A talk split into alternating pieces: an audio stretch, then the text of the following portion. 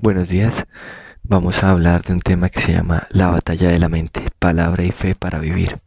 Vamos a pedirle a Dios que, nos ayude a entender lo que nos va a explicar y que Él sea poniendo sus palabras y, y el entendimiento en nosotros para que podamos comprender y llevar a cabo lo que Él nos, nos manda en su palabra. Padre, te pedimos que seas tú acompañándonos hoy, que seas tú poniendo de tu Espíritu Santo en todos nosotros para hablar como para recibir lo que tú nos tienes preparado, que seas tú, Señor, haciendo que esa palabra entre a nuestro corazón y produzca fruto al ciento por uno, que no nos la robe el enemigo, sino que produzca fruto para ti, que sea para honra y gloria tuya. En el nombre poderoso de Jesús, amén y amén. El versículo con el que eh, estamos viendo este tema eh, que vamos a arrancar es Mateo 4:4 que dice, escrito está, no solo de pan vivirá el hombre, sino de toda palabra que sale de la boca de Dios. Lo repito, escrito está, dijo Jesús, no solo de pan vivirá el hombre, sino de toda palabra que sale de la boca de Dios. Y vamos a ver varios aspectos en este tema a partir de este versículo Vamos a ir por la palabra en otras partes. Y por eso lo titulé La batalla de la mente, palabra y fe para vivir, porque vivimos por la palabra y la palabra nos da fe. Pero tenemos que librar una batalla en la mente por esas palabras que recibimos, más las que nos encontramos por el camino en la vida, en todas las otras cosas que nos suceden. Vamos a ir a Deuteronomio capítulo 8, del 1 al 20, y nos vamos a a parar para ver en el número 2 y 3 y en el número 19. Entonces, aquí fue donde se menciona por primera vez que no solo de pan vivirá el hombre, sino de toda palabra que sale de la boca de Dios. A, este, a esta parte de la escritura hizo referencia el Señor Jesús cuando dijo esa palabra en Mateo. En el capítulo 8 arrancando dice, cuidaréis de poner por obra todo mandamiento que yo os ordeno hoy, para que viváis y seáis multiplicados y entréis y poseáis la tierra que Jehová prometió con juramento a vuestros padres. Y te acordarás de todo el camino por donde te ha traído Jehová tu Dios estos cuarenta años en el desierto, para afligirte, para probarte, para saber lo que había en tu corazón, si habías de guardar o no sus mandamientos y te afligió y te hizo tener hambre. Si vamos a ver el, en el texto en Mateo capítulo 4, esta primera parte fue lo que le, le sucedió al Señor Jesús. Porque arrancando el capítulo dice, entonces Jesús fue llevado por el Espíritu al desierto para ser tentado por el diablo. Y después de haber ayunado cuarenta días y cuarenta noches tuvo hambre. Y vino a él el tentador y le dijo, si eres hijo de Dios, di que estas piedras se conviertan en pan. Él respondió y dijo, escrito está, no solo de pan vivirá el hombre, sino de toda palabra que sale de la boca de Dios. Si vemos el inicio del texto, se parece mucho a lo que pasa en Deuteronomio, donde dice, y Jehová tu Dios, eh, estos cuarenta años en el desierto, te llevó al desierto por ese camino, para afligirte, para probarte, para saber lo que había en tu corazón si habías de guardar o no sus mandamientos, y te afligió y te hizo tener hambre. Entonces, si se dan cuenta, lo mismo que hizo con el pueblo fue lo que hizo luego con el Señor Jesús. Lo llevó al desierto por su espíritu y lo hizo para que fuera tentado, para probar qué había en su corazón, si había de guardar o no sus mandamientos, y lo hizo tener hambre.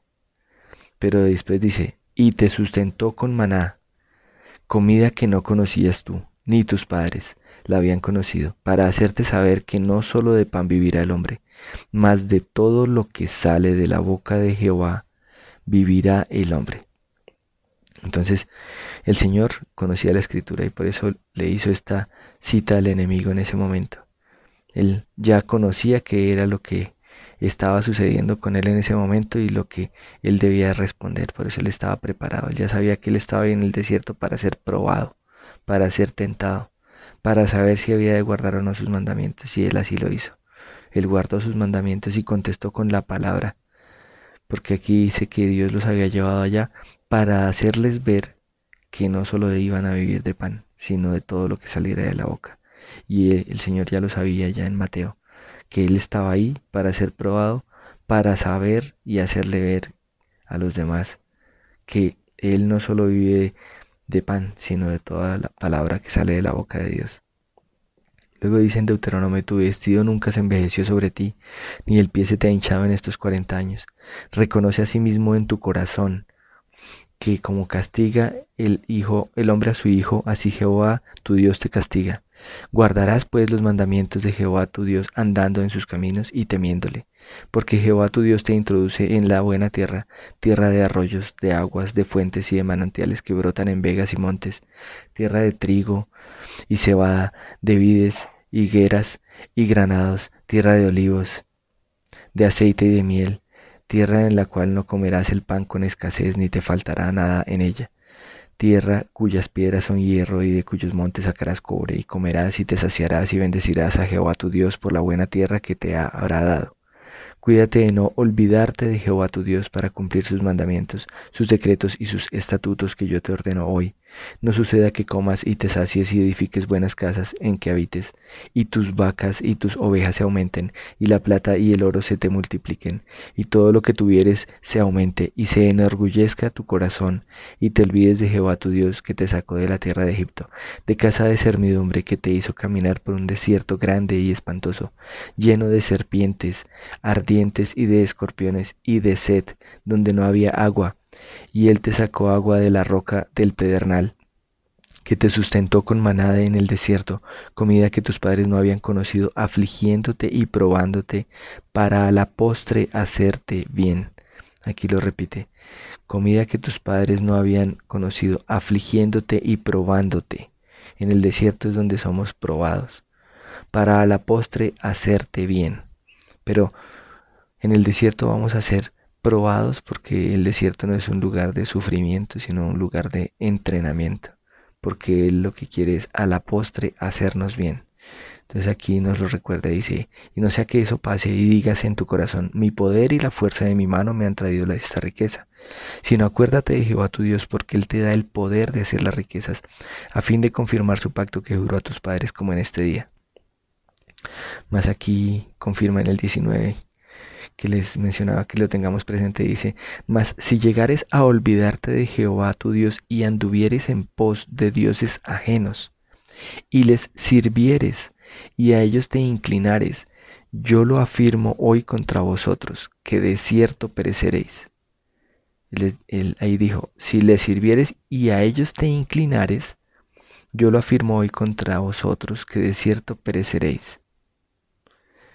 Entonces dice, como las naciones que Jehová destruirá delante de vosotros, así pereceréis por cuanto no habréis atendido la voz de Jehová tu Dios.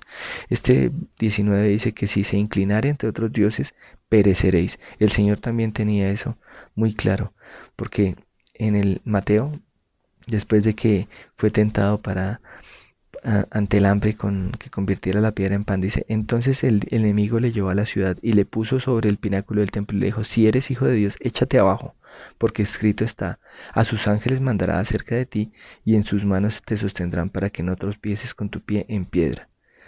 Luego Jesús le dijo, escrito está también, no tentarás al Señor tu Dios.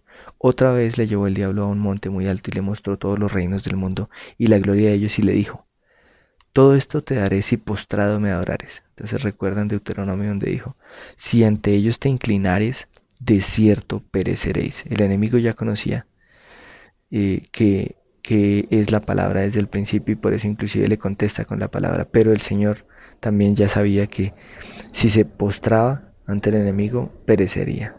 Entonces por eso él ya al principio el enemigo lo juzga y siempre distorsiona nuestra identidad para llevarnos a desobedecer. Fíjense que lo primero que le dice es, si eres hijo de Dios, dígale a las piedras que se conviertan en pan.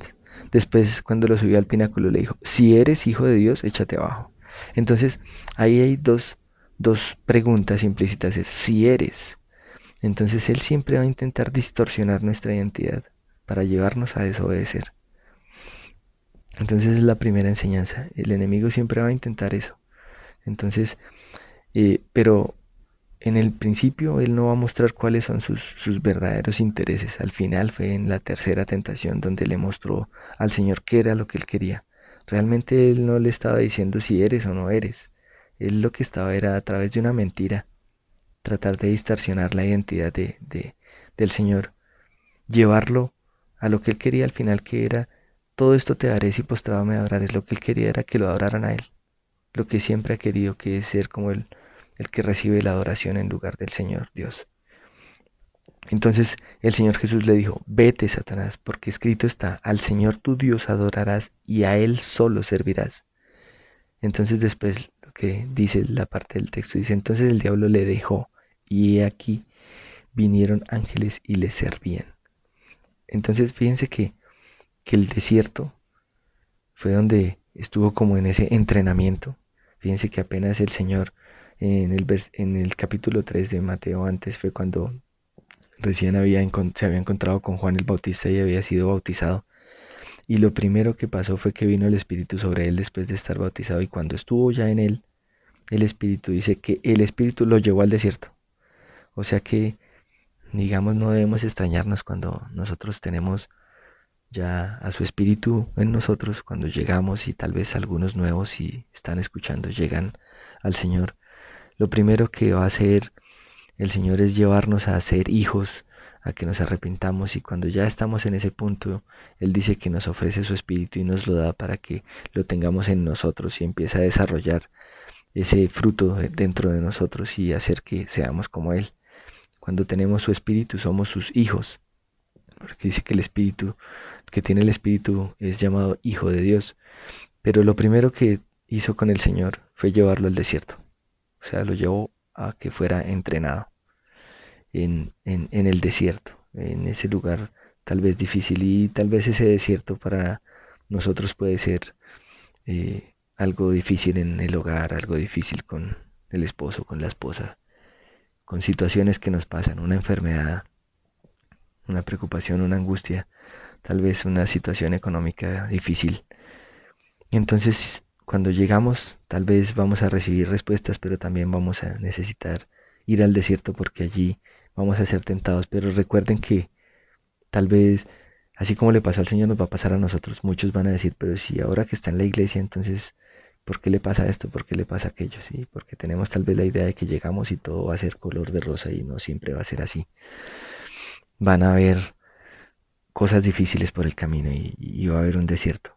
Pero el enemigo siempre va a tratar de decir, y ahora que está en la iglesia, pues debería irle bien y le está yendo mal. Entonces, puede que eso nos pase, pero como dijo el Señor en Deuteronomio, para la postre hacerte bien, para que te des cuenta que no solo de pan vive el hombre, o sea, para que nos demos cuenta que no solo vivimos de lo que tal vez vemos, de nuestro brazo, de nuestra fuerza, de, de lo que nosotros podamos hacer por nuestra cuenta, que siempre tal vez nos hemos organizado por nuestras fuerzas y por lo que poseemos y tenemos y sabemos, sino que Él quiere mostrar su gloria en nosotros y quiere hacer que nosotros seamos como un reflejo de Él y que nosotros entendamos y nos demos cuenta que no es por nuestra fuerza, no es por nuestra capacidad, que todo lo que podamos tener y lo que podamos tal vez gloriarnos no vino por nosotros, sino porque Él nos lo permitió. Si no hubiera querido, no lo tendríamos. Entonces, ese es una parte de la enseñanza. Siempre el enemigo va a atacar nuestra identidad. Entonces recordemos que, nuestra identidad está es en Cristo y al final de, de, la, de este mensaje les voy a enviar una información para que la puedan compartir con el grupo donde hay varios versículos de la palabra donde podemos, podemos tener esa autoridad conforme a la palabra para que las estudiemos y lo tengamos en nuestra mente y en nuestro corazón y las meditemos. Entonces, Deuteronomio fue escrito antes que Mateo. Jesús nos dice, si quieres vencer a tu enemigo debes conocer la palabra. El hombre vive de toda palabra que sale de la boca de Dios. Y esa palabra, mm, valga la redundancia, palabra escrita en el original, eh, está traducida como una declaración. O sea, cada declaración que hace Dios de nosotros es de lo que vivimos. Entonces no es no es de las palabras que salen de nuestra boca normalmente, tal vez que, que, nosotros vamos a vivir, sino de nuestras palabras que vamos a vivir conforme a Dios, ¿sí? Porque la palabra que nosotros hablamos también tiene un poder, pero si es conforme a Dios. Un poder para hacer lo bueno, pero también si hablamos mal, eh, tiene un poder para destruir. Sí, entonces por eso dice que la fe es por el oír la palabra de Dios y caminar en ella, porque esa palabra de Dios es lámpara a nuestros pies. En Romanos 10, 17 dice, así que la fe viene como resultado de oír el mensaje. Y el mensaje que se oye es la palabra de Cristo. ¿Sí? Entonces, la Biblia nos ofrece todas las verdades que necesitamos para vivir una vida de fe. ¿sí? Y Dios desea que vivamos esa vida de fe. Y fe es confianza, y confianza en el que ha hablado esas palabras. Por eso dice, no solo de pan vivirá el hombre, sino de toda palabra que sale de la boca de Dios. Es que no estamos hablando de que sale la boca de, de la boca de cualquier persona, es de Dios, del que es inmutable y que no cambia. Por eso podemos confiar en Él y en lo que Él dice, porque lo que Él dice permanece, ¿sí? No es como nosotros que de pronto nos ponemos una cita con alguna persona y decimos si llego a tal hora y llego tarde o llego después o no voy, ¿sí? Porque Él permanece, Él vive para siempre, Él siempre es oportuno, Él siempre va a llegar y su palabra permanece. Entonces, por eso podemos decir que, y el Señor lo dijo, solo podemos vivir de su palabra. Entonces, decimos que por la palabra viene la fe. Cuando la palabra de Dios entra en mí, nace la fe. Y la fe es la confianza en Él y en lo que dice. Entonces, cuando ya tengo esa fe, comienzo a entender el concepto que Dios tiene acerca de algo. Por ejemplo, una situación, por ejemplo, el contexto de un problema, de alguna circunstancia que estoy pasando, o tal vez de una decisión o de algo que debo tomar en la familia, en el hogar, en el trabajo, o, o si algunos están en puestos de autoridad para poder tal vez tomar una decisión acerca de algo que afecte a muchas personas. Por eso Dios dice inclusive que pidamos y oremos por los gobernantes, porque ellos necesitan tener una idea correcta de qué decidir y qué decisiones tomar para que vivamos quieta y reposadamente, dice la palabra. Entonces, cuando empezamos a leer la palabra y la palabra entra en nosotros, nace la fe, esa confianza en Él y en lo que Él dice. Y ahí comenzamos a entender el concepto que Dios tiene acerca de algo. ¿Qué es ese concepto que tiene acerca de algo? Por ejemplo, para un gobernante es el concepto que tiene Dios acerca de cómo gobernar. Que para un padre de familia es de cómo tal vez gobernar su hogar, de cómo dirigir su hogar, de cómo llevar su relación matrimonial, de cómo llevar su relación de pareja, de cómo criar a los hijos, de cómo llevar eh, la solución de un problema, de cómo corregir, de cómo callar, de cómo hablar, ¿sí? Entonces, cuando empiezo a leer la palabra de Dios, empieza a haber un entendimiento en mí, porque la fe es la que nos lleva a entender, si la palabra es la que nos lleva a entender. Entonces, aquí es donde el enemigo empieza a trabajar, porque el enemigo trabaja en llevarnos a otro plano de razonamiento, a un plano de razonamiento humano, un plano de razonamiento errado, a la sabiduría terrenal y aparentemente lógica, basada en argumentos, tesis, estadísticas, noticias, y que se obtienen por medio de los sentidos físicos y de las emociones. Él lo que busca es sacarnos del contexto de las situaciones, desviándonos de poner la atención en la verdad, tocando nuestra carne por medio de las palabras, intenta afectar nuestras emociones con dardos para evitar que estemos firmes en Dios. Usa sus mentiras que disfraza de verdades. Por ejemplo, lo que dijo el doctor, lo que salieron en los exámenes, lo que sale en el noticiero, lo que dijo el abogado, lo que dijo el amigo, lo que dijo el familiar y todo lo hace para distraer, para matar, robar y destruir, que es lo que Él viene a hacer, que es lo que dice Dios. Pero Dios viene a darnos vida y vida en abundancia. Por eso Pedro dijo, ¿a dónde más iremos a escuchar palabras de vida? le dijo al Señor. Y fíjense que en una parte de la palabra dice que el mandamiento que me diste es vida. Entonces sus palabras son vida para nosotros. Pero el enemigo nos trata de, de, de destruir y de desviar. Por eso eh, la idea es que nosotros entendamos y sepamos cómo trabaja Él, porque si no, no vamos a saber cómo defendernos. ¿sí? Eh, en cambio, Dios, Él nos dice que tomemos la sabiduría de lo alto. El enemigo nos busca llevar a una sabiduría que está aparentemente lógica, pero es la sabiduría terrenal. ¿sí?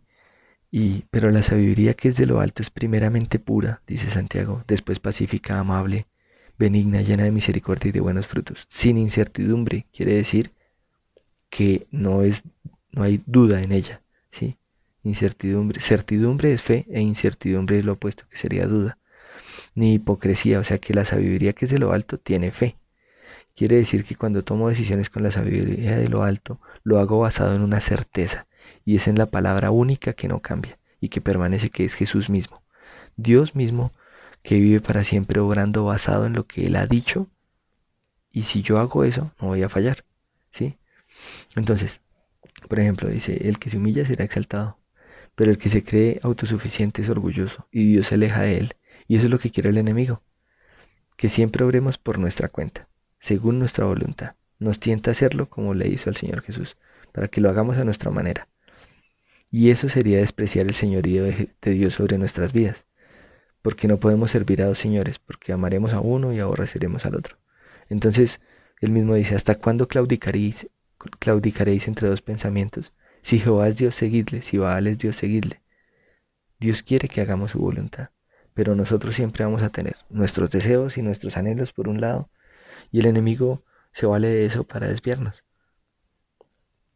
Y también de las cosas que pasan por fuera del contexto del noticiero, de lo que vemos, del resultado que salió en el médico.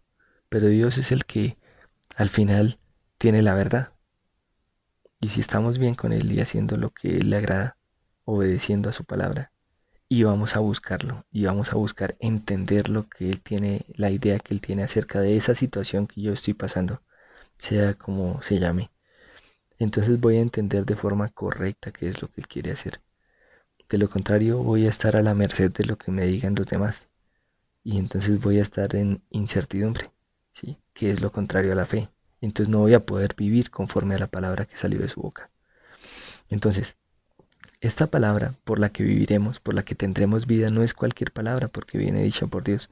Él es quien la ha decidido que Él tiene la autoridad sobre todo reino y sobre todo ser viviente y sobre todo lo que existe. Es por eso que se ejecuta.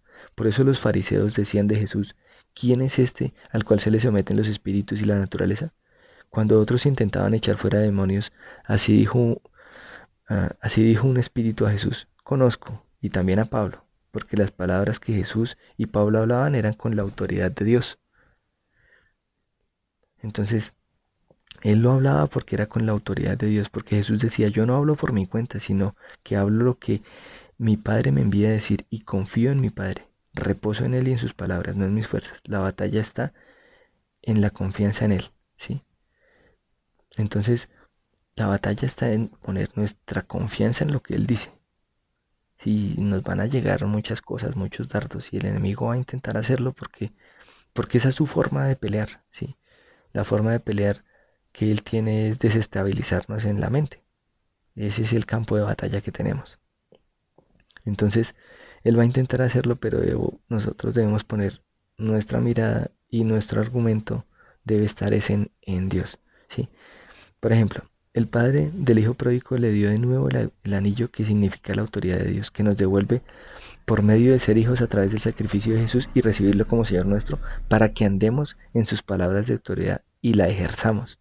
Entonces nosotros ya cuando hemos llegado al Señor, tenemos ya de nuevo ese anillo que significa la autoridad de sus palabras. Entonces, si hablamos conforme a sus palabras y vivimos conforme a sus palabras, es lo que se llamaría vivir conforme al Espíritu vivir por el Espíritu, porque el Espíritu es el que, el que formó esas palabras en esas personas para que fueran escritas, el que las inspiró. Entonces, si hablamos y vivimos conforme a esas palabras, pues tenemos la autoridad para poder ejercerla y podemos hacer callar toda otra palabra y toda otra boca que se levante en contra de nosotros. Por eso dice que la fe es la que nos trae la victoria y la fe es por la palabra, pero la palabra es invisible. Sin embargo, por ella todo fue creado. Las batallas se ganan en secreto para ser recompensados en público. Las peleas espirituales son por medio de palabras. Son palabras. Si ustedes han visto y han tenido la oportunidad de tener una, una liberación con, con la pastora de Fi, se darán cuenta que es una pelea, es una batalla en ese momento, pero es por medio de palabras, ¿sí? Por eso Jesús un día vencerá a sus enemigos por la espada de su boca, dice en Apocalipsis, porque la palabra es la espada del Espíritu. Por eso lo que decimos produce efectos. Entonces, también ahí hay una parte que habla en Proverbios que, que el, bien, eh, el bien y el mal están en el, en el poder de la lengua y el que la ama comerá de sus frutos. Entonces, también lo que hablemos nosotros va a traer unos frutos, sean buenos o sean malos, según lo que hayamos sembrado con nuestras palabras en nuestros hijos, en nuestra esposa, va a tener unos frutos. Entonces, en Primera de Juan 5, 4, 4 dice, porque todo lo que es nacido de Dios vence al mundo. Esta es la victoria que vence al mundo, nuestra fe. Por eso la victoria está en nuestra fe. Y la fe ya sabemos que es la confianza y sabemos que esa confianza viene por conocer y estar en contacto con la palabra, porque la palabra es la que produce la fe. Entonces el enemigo pelea con argumentos. ¿Qué son argumentos? Son razonamientos, una razón, un juicio, una tesis, una conclusión, una proposición teórica, una idea, dardos del enemigo, una pregunta, un comentario.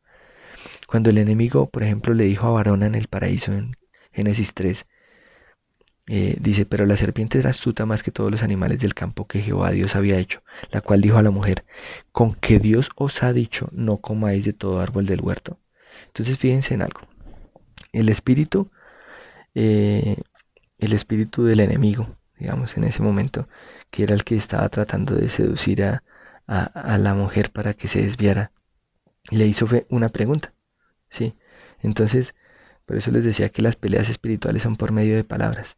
Entonces, y, y lo que el enemigo siempre busca hacer es sacar de contexto la verdad para podernos llevar a pensar en otra cosa. Entonces, no sé si les ha pasado, por ejemplo, los que tengan niños, que los niños están concentrados con un juego, con un juguete, con algo, y de pronto uno ve que ya sabe que van a llorar si se lo quita o alguna cosa, y la manera de, de distraerlo es hablarle de otra cosa, para llevarlo a pensar otra cosa, para poderle quitar el juguete de la mano o, poderle desviar su atención a otro tema, es lo mismo que hace el enemigo con nosotros.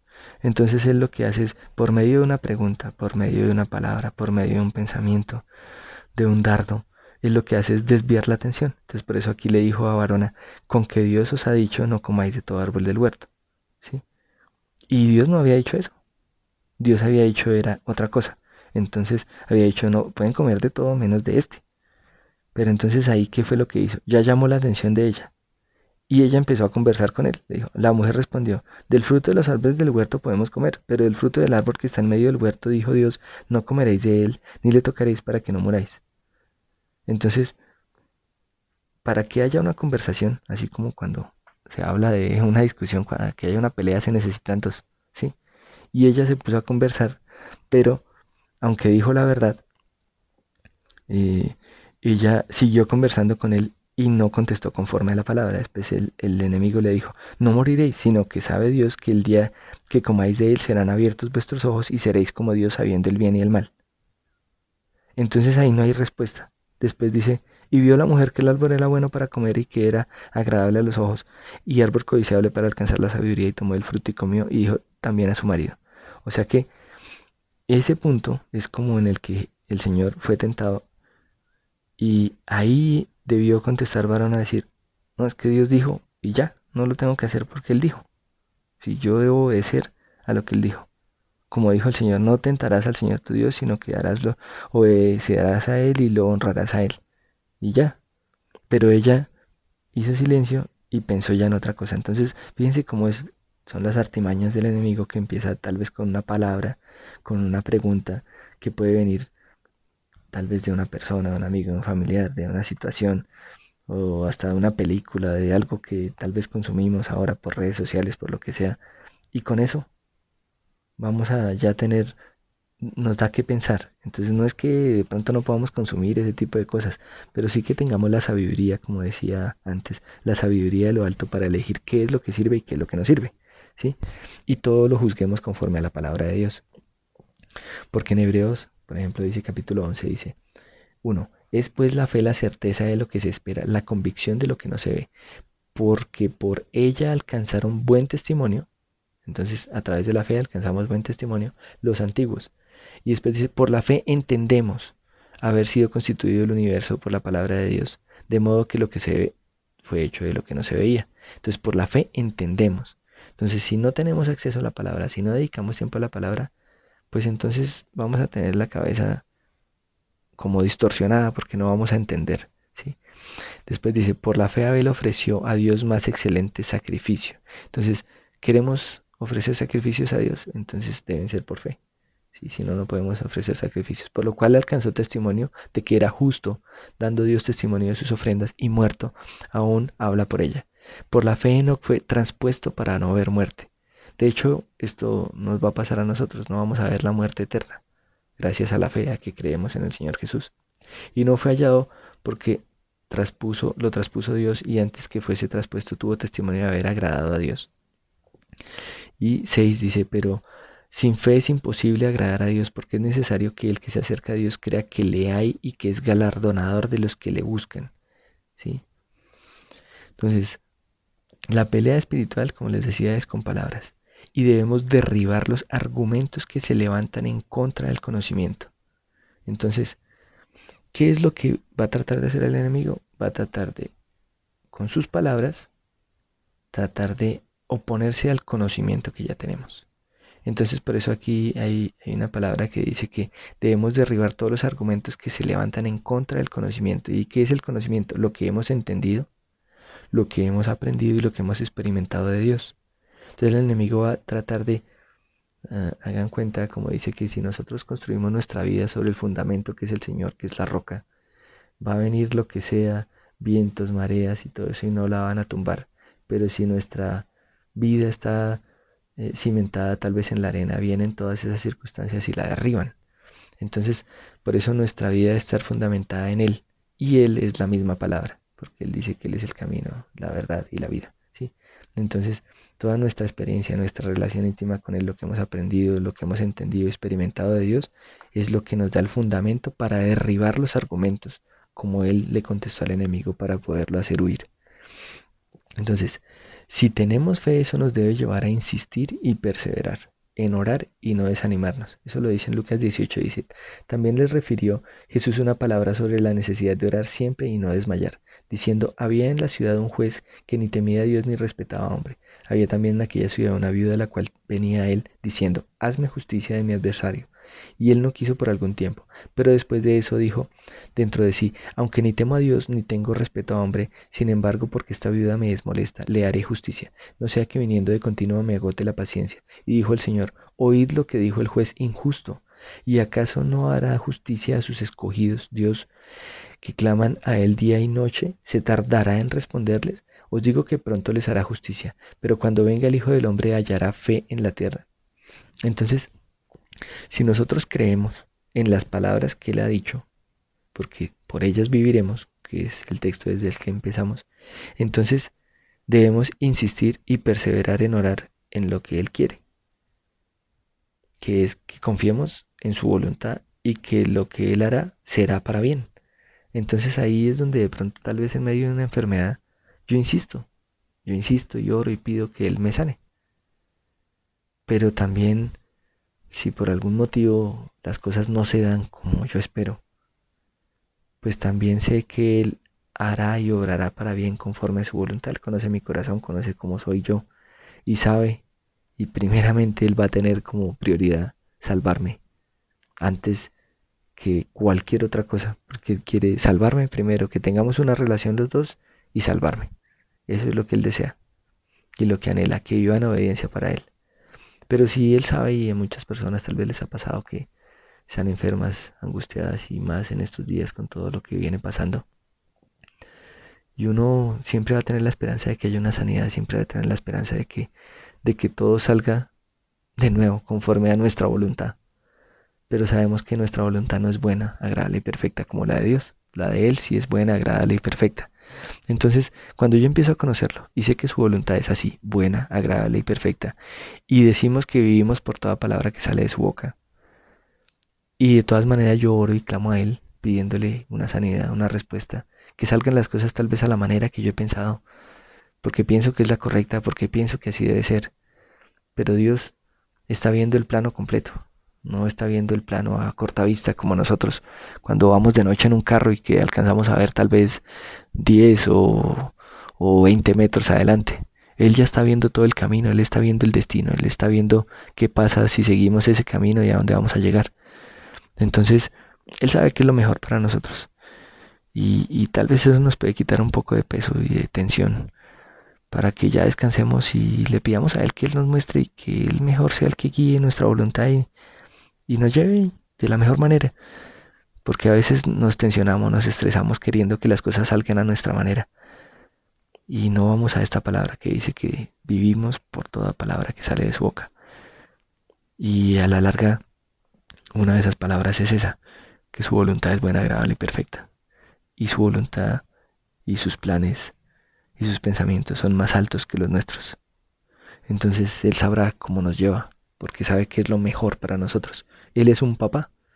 Y así como los que tengamos hijos, sabemos que hay veces nos oponemos a que nuestros hijos hagan algo, porque sabemos que no está bien para ellos, aunque ellos no lo entiendan, no está bien. No están en condiciones, no son responsables lo suficiente, no son lo suficientemente maduros para tal vez hacer algo o decidir algo. Y lo que nosotros queremos, aunque no les guste a ellos, es lo mejor, porque nosotros los queremos y queremos su bienestar.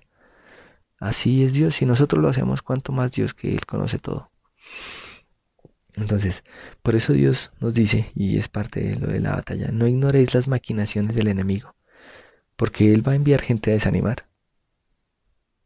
A veces hasta los mismos de la casa, hasta los mismos cristianos tal vez pueden ser, porque uno a veces se equivoca y no sabe hablar, todos somos seres humanos, porque enviará gente a desanimar, a contender, a intimidar, a desafiar, a tentar, acusar, a enaltecer, a enaltecer, inclusive para hacer que caigamos en orgullo, afectando nuestra percepción de quiénes somos, según nuestro parecer, porque Él siempre quiere que veamos nuestra carne.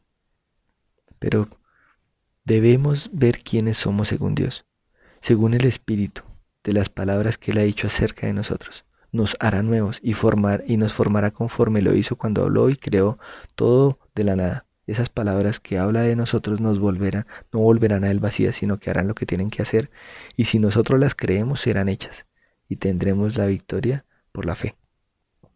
Porque así sucedió con eh, Nehemías cuando Zambalat se le oponía, con David cuando Saúl también se le oponía, con Job cuando inclusive su esposa le dijo maldice a Dios y muérete, con los amigos de Job que inclusive iban a ayudarlos.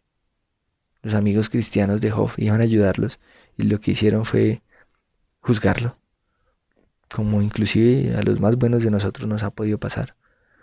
Como cuando Pedro, cuando se opuso al Señor, que fuera su destino, dijo, no lo haga, Señor, no hagas tal cosa, pero Dios siempre nos dirá la verdad de lo que debemos hacer en cada situación. Siempre.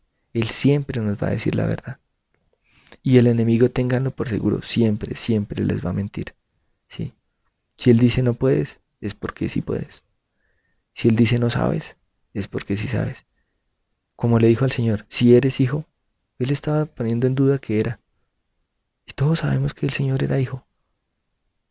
De sangre, más que nosotros. Y también nos lo va a decir a nosotros. Entonces, siempre que el enemigo, por algún motivo, y lo detecten porque Dios permitirá que así lo hagamos y tengamos ese discernimiento, nos intente tentar o desviar. Sabemos que todo lo que Él diga son mentiras, porque así es Él. El Señor dice que Él es padre de mentira y no puede salir de Él, ¿verdad? No puede, porque no es posible. Su origen es, el mal.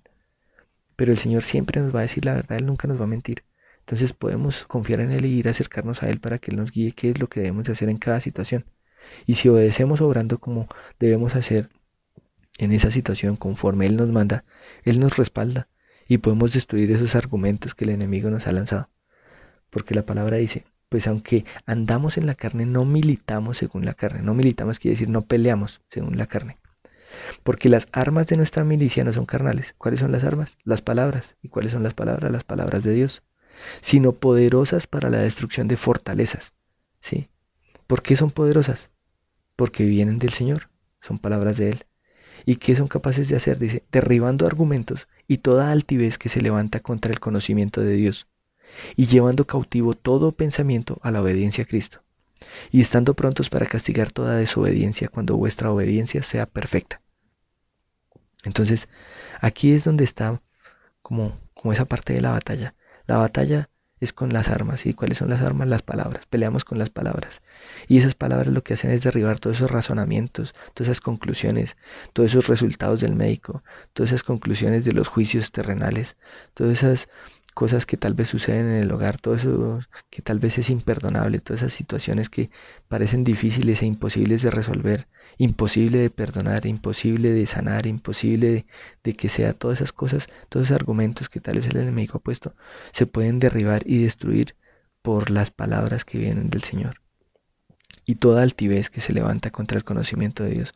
Porque eso es orgullo, eso es pensar que, que, que lo que otro dice está por encima de Dios, pero no hay ninguna palabra que esté por encima de la palabra de Dios.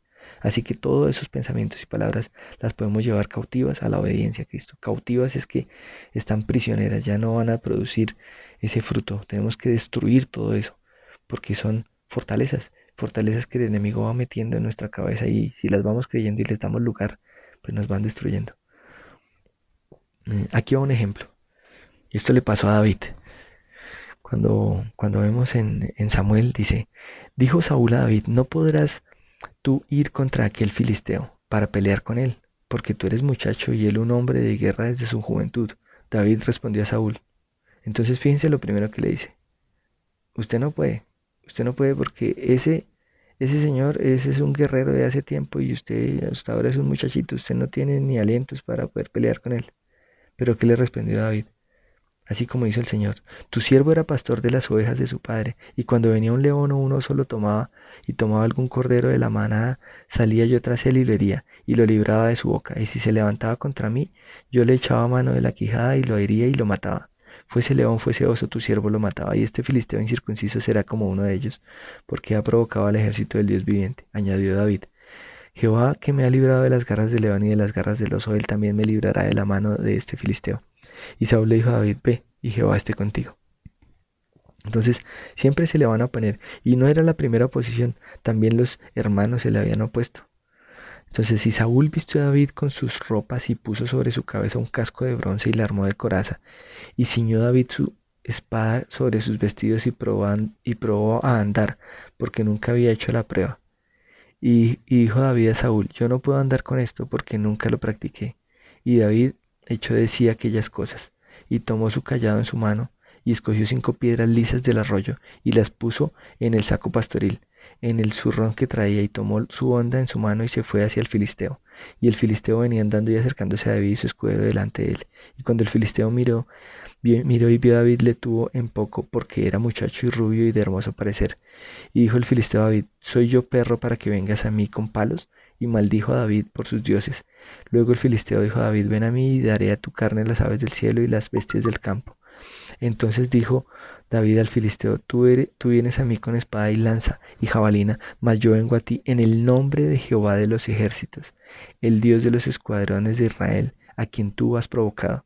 Jehová te entregará hoy en mi mano, y yo te venceré y te cortaré la cabeza, y daré hoy los cuerpos de los filisteos a las aves del cielo y a las bestias de la tierra, y toda la tierra sabrá que hay Dios en Israel, y sabrá toda esta congregación que Jehová nos salva con espada y con lanza, porque Jehová, de Jehová es la batalla, y él los entregará en nuestras manos.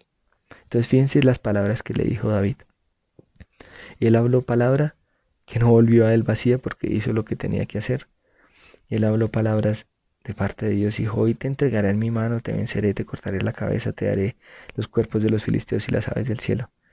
Porque él no estaba hablando por su cuenta, dijo, porque yo vengo a ti en el nombre del Señor de los ejércitos. Entonces, si nosotros hablamos en el nombre del Señor, si nosotros vamos con la venia del Señor y vamos con su bendición a hacer cada asunto, a recibir ese examen, a hacer todo lo que vayamos a hacer, vamos siempre con Él haciendo todo para él.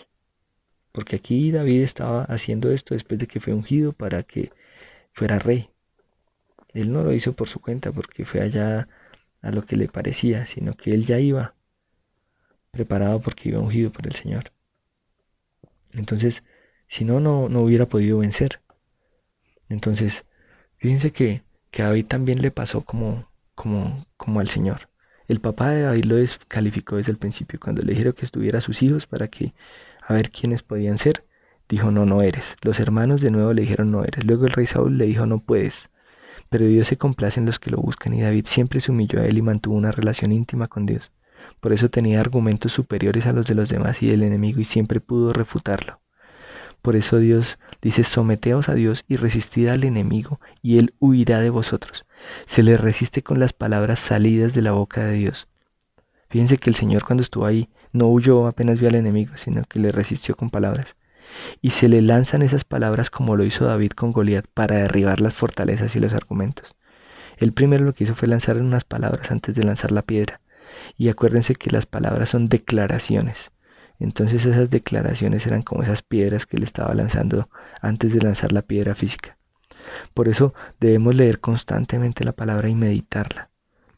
Meditarla que es murmurarla, susurrarla, pronunciarla, repetirla, memorizarla, recordarla, reflexionar sobre esas palabras que leemos cada día en el devocional y girar y una, otra vez en la mente sobre esas palabras, en las palabras como Dios le dijo a Josué que en eso pensara y, y recitara, si recitara a sí mismo la palabra, que en eso pensara y meditara todo el día, que se la recitara a sí mismo y que lo hiciera porque así prosperaría su camino. ¿Qué quiere decir que prosperaría su camino? Que seamos sabios y entendidos. Eso es lo que quiere decir, que seamos prudentes e inteligentes en nuestro andar, para poder avanzar y empujar hacia adelante. Por eso podemos destruir para avanzar y destruir fortalezas y conquistar esas áreas de nuestra vida que están, digamos, sueltas, que no están bajo el dominio del control del Espíritu Santo y ponerlas bajo el control del Espíritu Santo y permanecer en sus palabras. Por eso dice, y conoceréis la verdad y la verdad os hará libres. Entonces, eh, eso lo dice también en, en la carta de Juan, dice, os he escrito a vosotros padres, porque habéis conocido al que es desde el principio. Os he escrito a vosotros jóvenes, porque sois fuertes, y la palabra de Dios permanece en vosotros, y habéis vencido al maligno. ¿Cómo se le vence cuando la palabra permanece en nosotros? Y cuando permanece en nosotros somos fuertes. Entonces debemos tener una clara percepción y creer en la identidad de quiénes somos en Cristo. Saber qué es lo que Dios dice de nosotros en cada situación. Y que eso que estemos viviendo, ¿qué es lo que dice Dios? No, ¿qué dice el, el amigo? ¿Qué dice tal vez eh, el un consejero que no tenga fundamento, sino Dios. ¿Qué es lo que dice esa situación? Si es un problema de salud, pues ¿qué es lo que dice Dios? Si yo estoy en Dios y Él dice que me sanó y, me libró y pagó todo, pues lo pagó. Y de todas maneras, como les dije, habrá un momento en el que Dios nos llame a su presencia y, y, y de alguna manera nos tiene que llevar. O sea, no, no vamos a irnos todos sanos de este mundo cuando Él nos llame. De alguna manera Él nos ha de llamar. Y, y, y, no por eso tal vez uno debe contender con Dios y decir, no, pero es que si, si tú dices que me sanas y no me sanas, eh, Él tiene sus motivos, tiene sus razones, hay cosas que no entendemos y que no están a nuestro alcance comprender. Pero no por eso también vamos a dejar de pedirle esa sanidad, lo vamos a seguir haciendo, vamos a insistir como esa ayuda. Y Él nos contestará y nos mostrará que tendrá y su voluntad al final será perfecta, como Él siempre lo ha dicho. ¿sí? Entonces, por eso siempre debe buscar la revelación en su palabra, para saber qué dice Él de cada situación, recordar las promesas que nos ha hecho, recordar que, que es más poderoso el que está en mí que el que está en el mundo y que por la fe todo se alinea a los designios de Dios, por la fe todo se alinea a los designios de Dios y toma el control, esa fe toma el control de nuestras emociones y de nuestras situaciones y como dice, todo se pone cautivo a la obediencia a Cristo. Entonces es por esa fe que yo sujeto todo al Señor ¿sí? Porque no es por fuerza, es por su misericordia, es por su amor, es por lo que Él es, que estamos aún de pie, si no, tal vez ya habríamos sido consumidos. Así que lo mismo que Él nos ha ofrecido a nosotros, ofrezcámoslo a los demás, no juzguemos, sino que como Él ha hecho con nosotros, según su favor y gracia, pidámosle que nos dé la capacidad para que miremos a los demás de la misma manera. Porque Él mismo nos dijo que nos amemos unos a los otros, así como a nosotros mismos. Entonces, si Él nos pide eso, es porque nos va a dar lo necesario para poderlo hacer y cumplir su voluntad y sus mandamientos. Y si Él nos dio eso, por esa palabra podemos vivir, para que podamos también tener paz en nuestros hogares, en todas las cosas que hay. Entonces, vamos a orar y darle gracias a Dios por todo lo que Él nos permitió entender y que nos ponga todas estas palabras en orden. Tal vez toque muchos temas, pero quizá puedan de pronto reescuchar esto y, y poner como en orden y al final Quédense con esto que es, por toda palabra de su boca es por lo que vivimos. Por eso él dice, vivirá por toda palabra que sale de mi boca, de la boca de Dios. Por toda palabra. Entonces, toda situación que estemos viviendo, toda situación que estén pasando, sea buena, sea mala, todo lo que sea, pongámoslo a la lupa de su palabra, bajo ese contexto. Sometámoslo a esa palabra a Él y sabremos qué hacer. Si estamos bien, alabémoslo. Si hay situaciones difíciles, pues démosle gracias y, pidámosle lo que necesitamos. Y ya, pongámonos firmes en su palabra que Él la respalda. Al final les compartirán unas palabras de Dios para, para esa parte de nuestra identidad, que el enemigo siempre va a tratar de tocar esa identidad, que era lo que les decía, para que puedan estudiarlas y revisarlas y, y se sometan a, a Él. ¿sí? Sabemos que somos hijos, que hemos sido justificados, que Él nos ha hecho santos, que somos parte de su cuerpo, que fuimos adoptados por Él, que somos libres de condenación, que nada nos puede tocar porque Él nos guarda, que somos su templo, que fuimos elegidos por Él, elegidos, elegidos, somos real sacerdocio, nación santa, pueblo adquirido por Él, para honra y gloria suya. Pero el enemigo nos trata de sacar de esa, de esa parte. Entonces, somos sus hijos, somos suyos, y si somos suyos y Él hizo ya todo lo que hizo por nosotros, ¿no nos dará junto con eso las demás cosas? Es que ya nos dio a su Hijo. Si nosotros que tenemos hijos, piensen en esto, nos piden que demos algo, ya, después de dar un hijo, ¿qué más hay? Ya con un hijo uno se entregó ahí porque Él es parte de uno, o sea, ya no hay más. Eso fue lo que hizo el Señor con nosotros, ya se entregó por nosotros. Entregó a su Hijo que era su amado, el que tenía plena comunión con Él. ¿Qué más queremos? Y a veces pensamos que tal vez Dios no nos va a dar una sanidad, que es que es muy difícil, que es que es muy difícil que me saque esta situación económica, que me responda en esta situación difícil. Si Él ya hizo todo, lo más difícil, todo lo demás, miren, todo lo demás, cualquier otra cosa que le pidamos a Dios, cualquier cosa que le pidamos hoy a Dios, es menos de lo que él ya hizo. Vale menos si lo pusiéramos en un contexto de cuánto vale. Vale mucho menos. Entonces, no es que él no quiera, no es que él no pueda. Él sabe que tiene preparado y también sabe que tenemos en el corazón y necesita tratar con nosotros para moler ciertas cosas, para destruir ciertas cosas, para destruir argumentos. Él también trabaja de esa manera. No siempre tal vez le vamos a pedir y va a contestar enseguida. Pero si insistimos, Él nos va a responder y lo va a hacer conforme a su voluntad. Padre, gracias te damos por este día, Señor, gracias porque tú eres el que nos ayuda y nos acompaña. Hoy te pido que estas palabras sean, Señor Dios, grabadas en nuestro corazón, grabadas para que nunca se borren, que de toda palabra tuya vivimos. De toda palabra que sale de tu boca viviremos, Señor Dios. Viviremos de toda palabra que sale de tu boca. Y de esas palabras podemos tener vida porque tú solo ofreces vida y tú nos dices la verdad y podemos confiar en ti. Señor, te damos gracias por eso y te pedimos que nos guíes y que nos ayudes a permanecer firmes ante el enemigo para que huya de nosotros y que no nos dejemos ganar esa batalla, Señor, sino que tengamos nuestra mente puesta en tus palabras, en la fe y con eso logremos la victoria, porque en la fe, en tus palabras está la victoria. Bendito sea Señor, Padre, gracias te damos en el nombre de Jesús. Amén. Amén.